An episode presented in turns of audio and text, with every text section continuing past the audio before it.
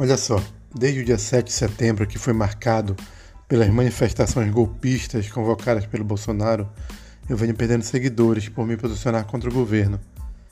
É difícil entender hoje, com quase três anos de um governo desastroso, falhou no combate à pandemia, falhou economicamente, gerou milhares de desempregados, fechou centenas de empresas, ainda existe alguém que tem coragem de defendê-lo.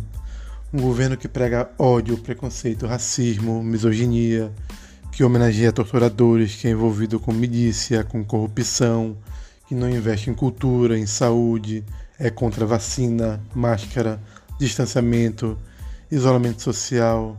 Um governo que matou quase 600 mil brasileiros. Como é possível ainda ser a favor desse governo? É, repetindo o clichê, neutro é shampoo. Nesse perfil seremos sempre completamente 100% fora Bolsonaro.